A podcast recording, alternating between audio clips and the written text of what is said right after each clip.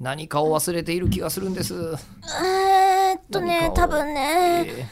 イベントのことかな、ーうん、メールかなえっ、と両方かな。両方かあのね簡単に言うとこのポッドキャスト、えー基本的にはあのイベントのプロモーションのために行われているんですよ。嘘だ、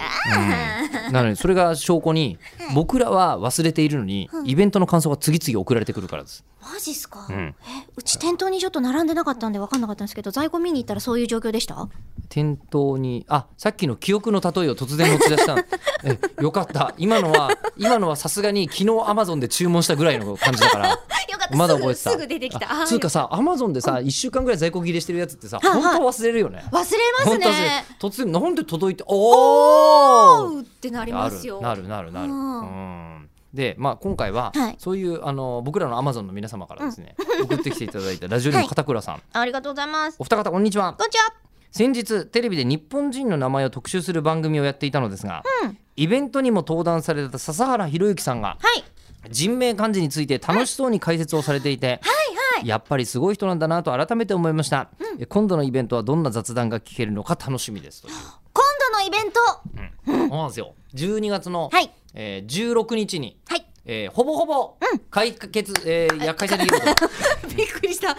解 開決殺開開催催あ開催決定開催決定略して解決ですね解決です、はい開催決です解決でございます、開催決定でごはざいいますよ12月の16日12月の16日、はでいチケットが一応11月の13日にはもう発売なんじゃないのかとおじゃあもう間もなくじゃないですかそうなんですよ、はいなのにイベントの話すらもうここ2週間ほどしていないっていうだって中国のエロ事情からお父さんの首を絞めた話とかねそうだねもう全然関係ない話になってますからねね、平の、ね、清盛からそうそうそうそ兵う士からのメールを読んだりとかいろいろまああ、ったんですけ源氏ど型に疲れちゃったらねそりゃ、ねえうんでえっと、まあ、笹原先生は、はいあの番組のつながりがあって、お話を聞いたことあって最高に面白いということでここの続きを、うんと思っていたそうです方ねなん吉田さんがですけどねも以前共演されたこともありましそうたなもんんでねすでこのあの本当に他では、他とは全然違った考えを持つ人たちを呼ぼうよといううんシリーズじゃないですか。で、えー今回私ずっと前から気になっていた前野隆先生という、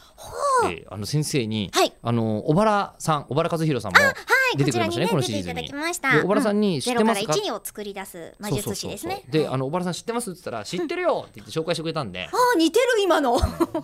似てます似てました知ってるって言っうん似てて ない、うん知ってるうん全然違うっ